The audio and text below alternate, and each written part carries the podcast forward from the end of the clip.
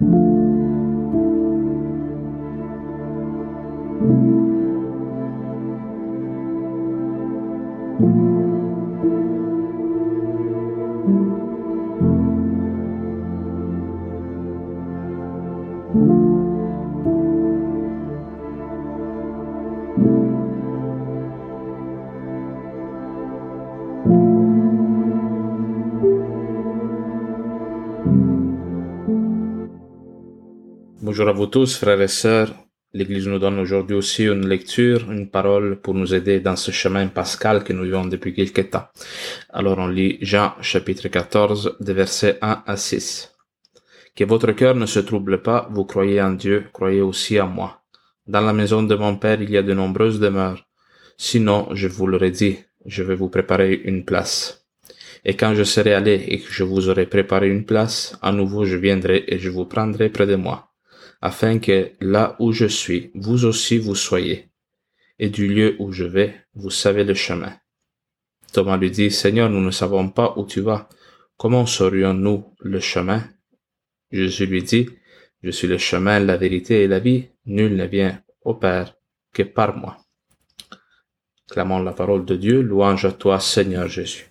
Alors ce texte se situe pendant la Passion. À la fin de la dernière scène, Jésus rassure les, apôtres sur quelle est sa destinée finale, où est-ce que mène la Passion, mène à la, à la maison du Père.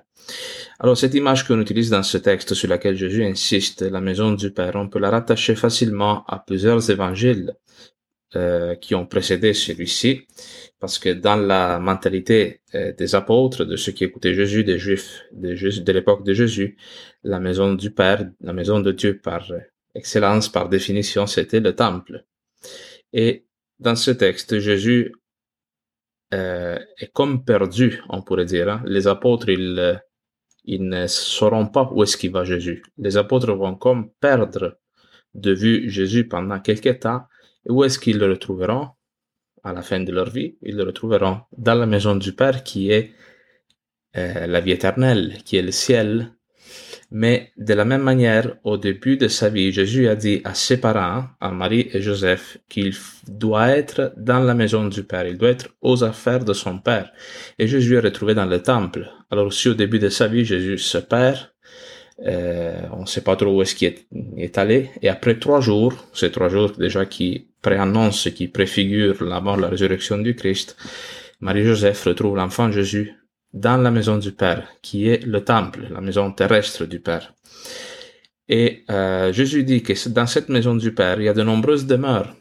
Ces demeures qui seront accessibles à tous. Alors, cette euh, expression des maisons, des demeures qui sont pour tous, non, que, que Jésus va préparer pour nous, est une image, là encore, de la vie euh, auprès de Dieu. Ah, Jésus veut nous avoir avec lui dans cette vie spirituellement, non, mais aussi euh, d'une manière encore plus parfaite dans le royaume des cieux. Vivre l'éternité avec le Seigneur, être en communion entre nous et parfaitement unis à Dieu. Euh, mais de la même manière, Jésus est en train d'annoncer dans ce texte qu'est-ce qu'il va faire euh, aussi dans le royaume des cieux qui commence à se réaliser sur terre. Parce que dans la maison du Père qui est le temple, il y avait le Sancta Sanctorum qui était un lieu qui n'était pas ouvert à tout le monde, était accessible seulement aux grands prêtres, une fois par année, le jour du Yom Kippour, pour entrer et, et, euh, et présenter donc le sacrifice de réconciliation avec Dieu. Jésus, hein, par sa mort et sa résurrection, par l'Église va permettre à tout le monde de pouvoir profiter, de pouvoir entrer à la présence de Dieu. Donc le temple ne sera plus un lieu pour des privilégiés, pour quelques choisis et chanceux, non? Mais la relation avec Dieu directe, la relation de père à fils, sera disponible pour tout le monde. Tout le monde va pouvoir entrer et l'image de cela, du fait que cela se réalise, c'est le voile du temple qui se déchire d'en haut en bas tout de suite après la mort de Jésus, le voile du temple était cette protection justement qui empêchait l'entrée, l'accès au Sancta Sanctorum. Alors Jésus, il veut que nous entrions dans la maison de son Père.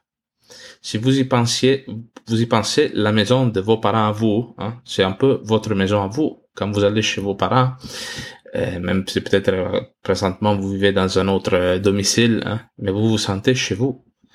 Vous vous sentez désiré. Souvent vous avez une chambre qui est toujours prête pour vous, pour vous recevoir. Alors Jésus nous présente le, Père, Dieu le Père, de cette manière-là. Non plus comme un Dieu exigeant qui juge, mais comme un Père qui, qui nous attend. Alors, le royaume, le ciel, le ciel pour nous, c'est vraiment comme retourner à la maison. C'est comme euh, hein, l'enfant prodigue qui, qui se perd pendant sa vie. Au moment donné, hein, il euh, fait un acte d'humilité, il peut retourner chez lui, il sait que le Père va l'accueillir. Alors ce texte nous invite à regarder le royaume des cieux aussi de cette manière-là. Comme une bonne nouvelle, la fin de notre vie. Hein. Il y aura une béatitude éternelle. Mais le royaume des cieux, la maison du Père, sera notre maison si nous nous unissons au Fils si nous acceptons que Jésus est le chemin, la vérité et la vie. Pourquoi? Parce que Jésus-Christ est le Fils de Dieu. Et nous devenons des fils du Père dans la mesure où le Christ, nous nous unissons à lui. Nous faisons une chair seule avec lui, comme on l'a lu aussi dans les textes de la semaine passée, non? Ce thème est récurrent euh, dans l'évangile de Jean, le fait que le Christ, il veut être uni en nous. Et euh, aujourd'hui aussi, il le répète.